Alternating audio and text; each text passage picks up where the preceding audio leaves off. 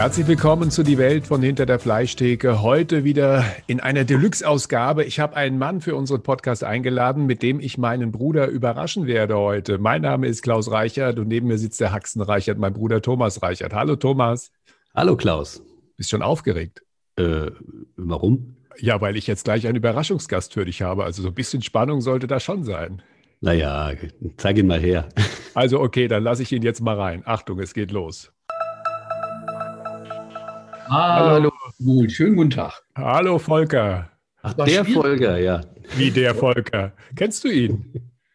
Thomas, wer ist das? Das ist doch ein Kollege von dir, oder? Ja, der Volker Rebell ist das. Ja, klar. Das ist ja schön, dass das geklappt hat, Volker. Vielen Dank, dass wir dich in die Show einladen durften und dass du jetzt auch dabei bist. Danke, dass ich dabei sein darf, sagt man dann natürlich höflicherweise. Ich kläre mal auf, was der Zusammenhang ist zwischen euch beiden. Ich habe ja gesagt, dass wir Leute in die Show einladen, die irgendwas mit uns persönlich zu tun haben oder mit deinem Beruf, Thomas. Und Volker hat jetzt mit dem Beruf nichts zu tun, aber er hat mit dir persönlich was zu tun, weil es ist so 40 Jahre her, da gab es einen Musikwettbewerb irgendwo ja. in Südhessen. Wo war das noch, Thomas? Ah, das war in Dreieich. Genau, in Dreieich. Ja, ja. Music Pole oder genau, irgendwie hieß das. Ne? So, ja. und du bist da aufgetreten mit deiner Band Nice Boys.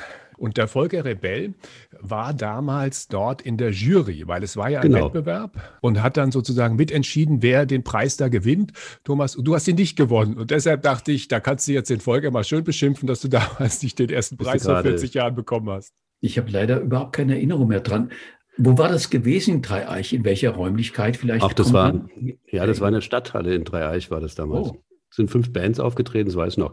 Wir waren nur zu dritt, also ein Trio mit sehr eigenständiger Musik, wie man das gesagt hat. Oh, toll, wunderbar. Ich kann mich noch daran erinnern, einmal an deinen Auftritt, Thomas. Ich stand da im Publikum, war ganz stolz, mein Bruder wird Rockstar und ich kann mich auch an den Volker erinnern, weil ich war damals vielleicht 16 oder 15 Jahre alt und habe mich im Leben dran gedacht, dass ich irgendwann mal beim HR landen und ein Kollege von dir werden würde.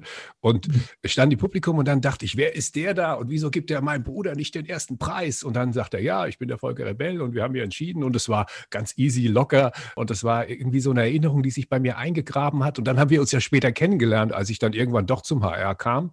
Und äh, der Volker auch deshalb habe ich ihn eingeladen, ist äh, einer von zwei Moderatoren, die ich kenne, die die Musik, über die sie reden, wirklich lieben. Die meisten Moderatoren, ja, die benutzen die Musik für ihre Shows. Ne? Und bei Volker, den anderen Namen, ja, den nenne ich auch, ist Werner Reinke, die mögen wirklich das, was sie machen. Und Volker, hat wie lange hast du den Kramladen im HR moderiert? 38 Jahre lang. In der langen Zeit von 1970 bis Ende 2008. Und wo kann man den Kramladen heute hören? Es gibt ihn ja noch. Ja, die letzte Sendung war also am 30. Dezember 2008, aber eine, zwei Wochen später habe ich dann schon weitergemacht. Im Grunde die ähnliche Sendung, die gleiche Struktur, die gleiche Aufbau und, und wie ich es halt so mache. Und das war dann eben in einem neuen Webradio in Byte FM. In HR3 war es halt leider nicht mehr möglich. Volker, ist einer, der sich unglaublich gut auskennt, äh, was Musik angeht. Und auch das ist ein Grund, warum ich ihn eingeladen habe. Volker ist Experte für alle möglichen Arten von Musik, also nicht nur für Mainstream-Pop, sondern auch für ganz, ganz schräge Dinge und, und ganz abseitige Dinge manchmal, was gar nicht negativ gemeint ist, sondern da findet man oft die interessantesten Stücke. Volker, ich wollte dich fragen, Fleisch und Wurst in der Rock- und Popmusik. Gibt es da Beispiele, also außer jetzt Meat Loaf, auf den kommt man natürlich. ja. Mengenweise. Also wenn ihr ein bisschen Zeit habt, ich weiß nicht wie lange, ich habe ein bisschen was recherchiert, Texte mal rausgesucht, auch Übersetzungen. Ähm, ich könnte dir einiges anbieten. Da gab es zum Beispiel, wir erinnern uns bestimmt, wenn wir über Sausage und, und Wurst reden, ähm, an, die, an den Neue Welle-Hit von Trio-Sänger äh, Stefan Remmler. Alles hat ein Ende, nur die Wurst hat zwei. Oder Helge Schneider, das sang über die Wurstfachverkäuferin. Oder über Bonbon aus Wurst. Conchita Wurst, die, die, uns allen bekannt ist, hat meines Wissens nicht über Wurst gesungen. Aber die Berliner Rockband Ostkreuz, die benannte die drei wichtigsten Dinge in ihrem Leben: Tanzen, Wurst und Bier. Jetzt kann es international werden, Sausage all over the world. Die Ramones, äh, die forderten, ist nur koschere Salami. Frank Zappa, den ich natürlich sehr verehre, von dem ich auch ein bisschen was weiß, der hat in seinem Album Joe's Garage getextet, John's got a sausage that will make you fart. John hat eine Wurst bekommen, die lässt dich furzen. John's got a sausage that will break your heart. Die Wurst bricht dir sogar dein Herz. Im Zappa-Song Jezebel Boy heißt es im Text Old Ralph will make him put that wretched sausage in his mouth again. Der alte Ralf zwingt ihm die erbärmliche Wurst in den Mund. Wieder ein Tag, schon wieder eine Wurst. Das kann aber vielleicht auch anders gemeint sein. Beim Zappa weiß man das ja nie. ähm, auch was Schönes ist, we built this city on sausage rolls. Wir haben die Stadt erbaut aus Würstchen im Schlafrock. Das war ein Song von Let Baby. War natürlich eine Persiflage auf den Hit von Jefferson Starship. We built this city on rock and roll. Dagegen jubilierte die auch hochgeschätzte Blueskönigin Bessie Smith im Song Kitchen Man. His Frankfurters are so sweet, how I like his sausage meat. I can't do without my kitchen man. Seine Frankfurter Würstchen sind so lecker. Oh, wie ich seine Fleischwurst liebe. Ich kann nicht sein ohne meinen Küchenmann.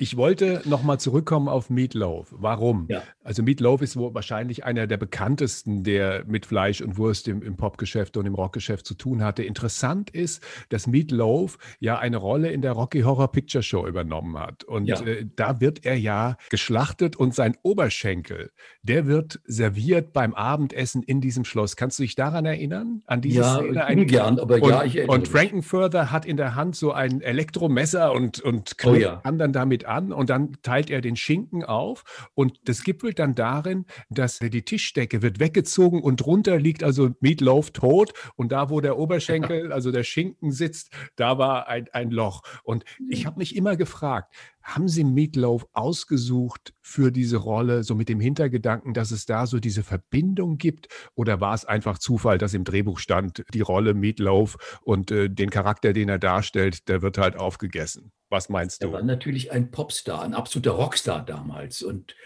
ihn überhaupt für so eine Rolle zu bekommen, hat das ganze Projekt natürlich auch populärer gemacht. Also ich glaube, das war eher eine, eine Entscheidung, seine Popularität zu nutzen für dieses große Musical, das es ja auch später noch geworden ist. Volker, wir wollen nicht nur über Songs sprechen, sondern wir fragen natürlich auch unsere Gäste immer, wie sieht es eigentlich bei dir aus? Isst du eigentlich Fleisch und Wurst? Ja, aber immer weniger, wenn ich ehrlich bin. Äh, was äh, ja Gründe hat, die aus meiner, aus meiner Geschichte stammen. Ich will jetzt nicht bei Adam und Eva anfangen, aber vielleicht bei den zehn Geboten, du sollst nicht töten. Da hält sich ja, äh, es geht ja sowieso auch nur für die, die gleiche Spezies. Und es gab, es gab drei entscheidende äh, Erinnerungen in, in meiner Kindheit. Als Sechsjähriger war ich mal auf einem Bauernhof gewesen in Kilianstetten und bin da in eine in ein Schlachtfest reingeraten. Und da wurde ein Schwein gerade geschlachtet mit so einem Kolben, äh. Und das wurde nicht richtig erwischt. Das hat sich befreit von den beiden Männern, die es gehalten habe. Das rannte dann noch ein bisschen durch den Hof und brach dann quiekend zusammen. Und dann ist dem die Schlagader geöffnet worden und da ist das Blut rausgelaufen. Das hat mich als Sechsjähriger total überfordert. Du kannst dir vorstellen, dass ich mein ganzes Leben lang keine Blutwurst äh, essen konnte oder mich immer wieder daran erinnern musste. Ja, mein Vater selber war überzeugter Brieftaubenzüchter. Er hatte so das Rennpferd des kleinen Mannes, ne, hat Brieftauben dann auch bis nach Budapest äh, verschicken lassen und die Brieftauben sind dann zurückgeflogen. Wer zuerst im eigenen Schlag ankam, der war dann Sieger. Und der Vater hat natürlich auch ähm, nach Züchtergedanken seine Tiere ausgewählt und wenn ihm irgendwas an dem Tier nicht gefiel, Körperbau oder hat komisch geguckt, hat er gesagt, oder es war halt zu langsam nach Hause geflogen, dann hat er das halt äh, geschlachtet, nicht mit dem Hackbeil, sondern er hat, darf ich das erzählen, den Korpus des Tieres in die linke Hand genommen, dann hat er die rechte Hand spielte über dem Kopf und plötzlich zack, war der Kopf abgerissen. Und das ist dann gegessen worden. Ich konnte das natürlich nicht essen. Da war ich so zwölf oder jedenfalls habe ich das einmal mit ansehen müssen und es hat mich auch völlig geschockt. Und also so waren so ein paar Erzählungen, ein paar, paar Erlebnisse, die mich von dem, ja, dem Fleischessen ähm, weggebracht haben. Volker, bevor wir die, die letzte Geschichte hören, weil es gibt ja noch eine aus dem Vogelsberg, die auch ja. aktueller ist, lass doch mein Bruder ja. mal kurz dazu was sagen. Ja. Weil letztendlich, es ist ja ganz interessant, dass wir natürlich als Kinder auch diese Schlachterfahrungen gemacht haben und davon nicht auf diese Art und Weise traumatisiert worden sind. Und ich würde einfach sagen, Thomas, was erzählst du Leuten wie jetzt Volker, die einfach diese Situation als was ganz Schlimmes empfunden haben?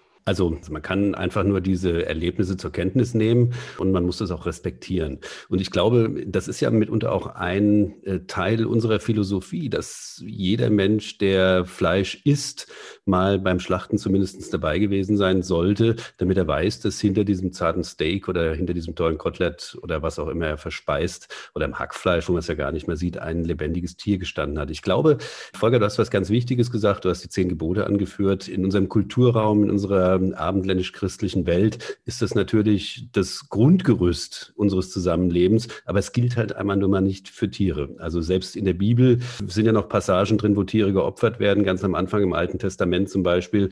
Und das ist ausschließlich für Menschen gemacht. Und äh, jetzt kann man natürlich für sich sagen, der eine ist in der Lage, und interpretiert das so und der andere sagt, ja, ich habe einen ethisch-moralischen Vorbehalt gegen das Töten von Tieren auch und es gipfelt halt einfach darin, dass ich sie auch nicht mehr esse. Bei den meisten Menschen ist es tatsächlich so, sie verdrängen es einfach. Also insofern habe ich ganz, ganz großen Respekt auch vor deiner Meinung, was du da sagst und das ist ganz aufrichtig, ganz ehrlich und dem ist im Grunde auch nichts hinzuzufügen. Wenn du Appetit auf Fleisch hast, wirst du es essen und wenn du halt keinen drauf hast, ja gut, okay, dann ist das natürlich moralisch begründet absolut nachvollziehbar. Volker, du merkst schon, dass, obwohl wir hm. jetzt über Religion gesprochen haben, wir nicht missionarisch unterwegs sind.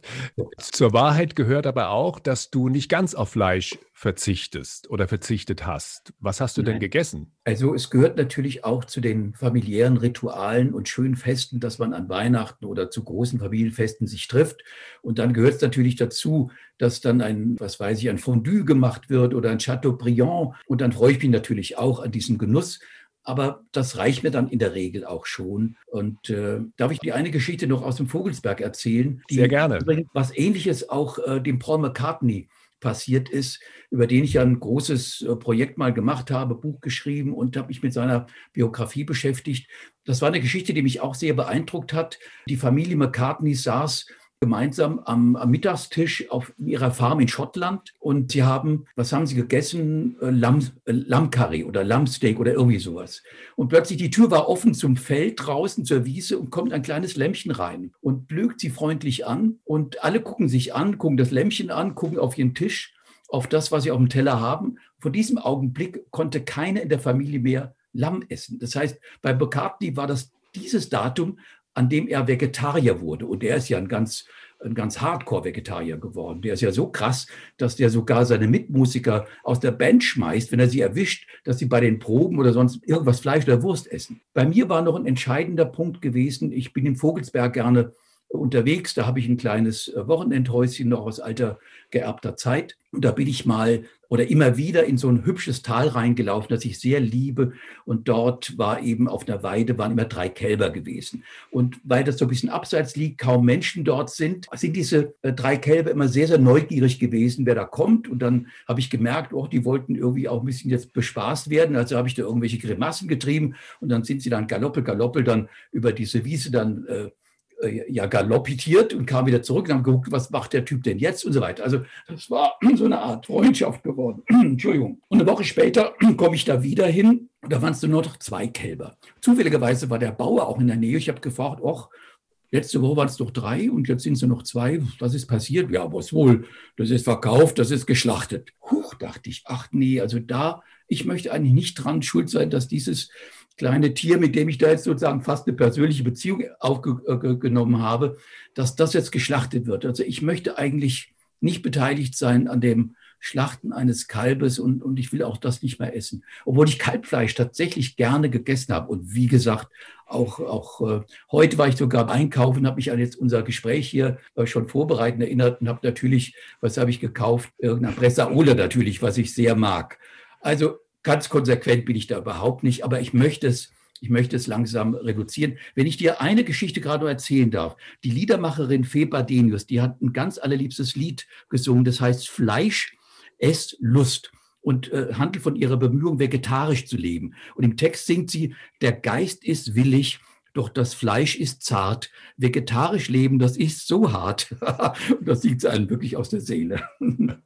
Holger, darf es ein bisschen mehr sein, ist eine Rubrik hier ja. in unserer Show. Äh, hast du eine Frage an mich oder meinen Bruder? Ja, also ihr habt offenbar überhaupt kein Problem mit Fleisch zu leben und auch kein Problem. Ein Tier, das hast du, glaube ich, nicht sogar ein, ein, bisschen Hundebesitzer oder hast du nicht Haustiere? Oder, ich hatte über viele Jahre einen Hund, ja.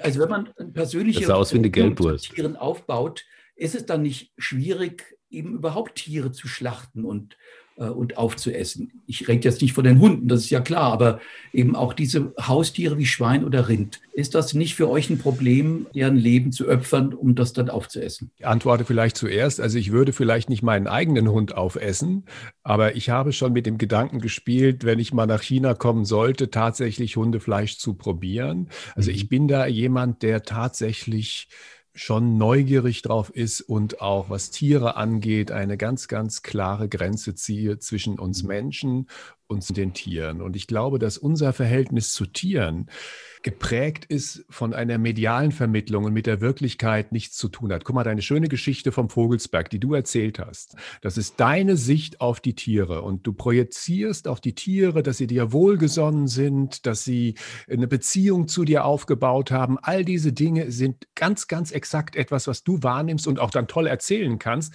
Aber ich glaube, es hat mit der Wahrnehmung und mit dem, was Tiere tatsächlich fühlen, nichts zu tun. Ich würde nicht so weit gehen und ich sage was Provokantes, weil wir gerade in China sind. Für Milliarden Menschen auf der Welt sind Tiere Gemüse auf vier Beinen. Das heißt, sie haben überhaupt kein Verhältnis dazu, überhaupt keine Beziehung dazu. Ich glaube, so krass sollte man das nicht sehen, aber man muss respektieren, dass die Menschen es so sehen. Man sollte auch niemand dazu bringen wollen, sich selber zu rechtfertigen, weil er Fleisch isst, weil ich glaube, dass Fleisch zu essen das liegt in unserer Natur und, und ist in unserer Kultur verankert. Und ich glaube, dass schon die Frage, die natürlich oft Menschen gestellt wird, die Fleisch essen, eigentlich nicht zu beantworten ist in der Art und Weise, dass ich jetzt eine große Rede schwinge für Fleischkonsum, sondern es ist einfach für mich normal. Es hat immer zu meinem Leben dazugehört und es wird auch weiter zu meinem Leben dazugehören. Und auch das Aufwachsen in der Metzgerei hatte für mich nichts traumatisch und Schreckliches und all das, was man da so klischeehaft, auch die Wahrnehmung, was Metzger angeht, ist eine zum Teil mit mittlerweile medial geprägte. Ne? Das sind immer die dicken Typen, die grausamen, mhm. die Mörder da in vielen Filmen, die natürlich auch klischeehaft dargestellt werden. Das hat mit der Realität nichts zu tun. Thomas. Nein, hat es tatsächlich nicht. Ich glaube, wir sind es einfach gewohnt und das ist die Prägung natürlich, die sich aus dem Aufwachsen der Fleischerei ergibt, dass äh, Tiere am Leben sind und irgendwann am Haken hängen und zu leckeren Lebensmitteln, also Mittel zum Leben werden. Und wenn ich, ich habe gerade mal darüber nachgedacht, ich war ja relativ viel auf dem Bauernhof, da auch bei meiner Verwandtschaft. Ich hatte überhaupt kein Problem damit, auch mit den Ferkeln zu spielen, die dann auf den Ferkelmarkt gekommen sind oder mit den Schweinen noch zu spielen, die dann anschließend geschlachtet worden sind. Das ist bei uns einfach so angelegt, das ist noch ein Stück äh, unserer archaischen Vergangenheit, dass wir sowohl in der Lage sind, die Tiere zu lieben, und das sollten wir auch tunlichst tun, ähm, die Tiere lieben dafür, dass sie halt äh, ihr Leben geben und irgendwann für uns diese besonderen Genüsse werden, um sie dann tatsächlich zu schlachten. Ich glaube, das ist einfach ein Stück unserer Natur. Und nun, Volker, jetzt sag ich mal was Provokantes. Ich glaube, dass diese ganze Debatte, essen wir Tiere oder essen wir Pflanzen, dadurch geprägt ist, dass wir einfach ständig einen vollen Bauch haben. Ja, wenn du immer satt bist, ja, da kannst du weitlich darüber nachdenken, mache ich es so, kann ich mir Moral leisten an dieser Stelle oder wie gehe ich mit dem Thema um? Ich bin mir ziemlich sicher und äh, ich finde es auch immer wieder spannend bei so Debatten auf Facebook oder so, wo dann immer gesagt wird, ja, man muss der Welt sagen, sie muss weniger Fleisch essen. Und dann habe ich gesagt, ich bin sehr gespannt, wie du das machst, äh, mit 1,3 Milliarden Chinesen darüber zu diskutieren, wie die jetzt ähm, zu einer anderen moralischen Formel kommen, außer alles, was nicht bei drei auf dem Baum war, aufzuessen. Das ist halt bei denen so. Und die ganze Welt, gerade mit dem Genuss von regelmäßig Fleisch kommen, die freuen sich darauf, die denken da keine Sekunde drüber nach und ehrlich gesagt, ich auch nicht. Ich habe noch einen interessanten Gedanken in der Biografie von Eric Clapton gelesen, der sagt, ja. er ist keine in der Regel keine Haustiere, also Schlachttiere, die gemästet werden. Er ist leidenschaftlicher Jäger und mhm. Angler. Und er schießt und angelt also äh, für seine Familie. Er möchte seine Familie ernähren, aber am liebsten eben mit den Tieren, die er selber gejagt oder geangelt hat. Finde ich einen ganz interessanten Gedanken. Da gibt es ja noch so einen, einen, der so immer Survival of the Fittest predigt. Den kennst du bestimmt auch noch. Ted Nugent, so ein Gitterhero aus den 80ern. Das, das ist ja auch so einer, den sieht man hin und wieder mit Pfeil und Bogen durch die Wälder ziehen. Das ist eine interessante Anregung, Volker. Und ich danke dir dafür, dass du sie uns gegeben hast, mal über Wildtiere hier tatsächlich zu sprechen. Aber das schaffen wir heute nicht mehr. Volker, vielen Dank, dass du dabei warst. Es war total bewegend, was du erzählt hast. Ich wünsche dir. Moment, Klaus, entschuldige, wenn ich kurz reingrätsche. Ich hätte von Volker auch gerne noch einen Titel für unsere Playlist. Hätte ich gleich gefragt. Hätte ich gleich. Ich wollte noch ganz kurz sagen, Byte FM ist etwas, was man im Netz relativ leicht findet. Einfach Byte FM eingeben und dann kommt man auch relativ schnell zu dir. Klar, und in absehbarer Zeit wird es auch ein Radio Rebell geben. Ich bin dabei, gerade eine eigene Web Radio äh, zu entwickeln und aufzubauen. Also Radio Rebell, die Webseite gibt es schon, aber das Streaming-Radio noch nicht. Ich mache auch ein bisschen Podcast ab und zu. Also irgendwann gibt es sogar ein eigenes äh, Webradio würde ich natürlich auch dich total gerne dazu einladen, ein kleines Porträt über dich zu machen. Das würde mich sehr freuen. Sehr gerne. Das, was es jetzt schon gibt, das verlinken wir hier alles unten drunter. Das heißt, wir werden komplett all die Dinge, die du machst und die Website und dann gibt es ja noch eine Veranstaltungshalle, die du betreibst, die im Moment halt leider zu ist, wenn wir hier verlinken. Jetzt sag noch schnell einen Musikwunsch, den wir auf unsere Playlist bei Spotify setzen können. Ja, da würde ich natürlich jetzt was äh, Diplomatisches nehmen und von meinen großen beliebten Beatles den Paul McCartney-Song Mother Nature Son aus, aus dem White Album von den Beatles. Oh ja, also ich äh, bleibe meiner Linie treu. Du weißt ja, lieber Volker, du weißt es nicht, aber Klaus weiß es. Ich bin äh, seit Jahrzehnten ein Rocker geblieben und äh, ich war eines der letzten Konzerte, auf denen ich gewesen sein durfte, ist äh, eins gewesen von Michael Schenker. Den kennen wir alle noch als Gitarrist von UFO und später halt als schon Hardrocker, wie er unterwegs war. Und er hat drei Sänger dabei gehabt. Einer heißt Kevin McCauley, auch ein großartiger Typ, hat übrigens lange in Frankfurt gelebt, der gute Kerl. Und da gibt es einen wunderbaren Titel, der heißt Save Yourself. Sehr gut, kommt auf die Playlist und von mir mir kommt drauf John Hyatt, Have a Little Faith in Me. Volker, vielen Dank. Thomas, danke schön. Klaus, Thomas, danke auch. Das war's für jetzt und wir hören vielen uns Dank, an anderer Stelle gerne wieder. Bis dann. Bis bald.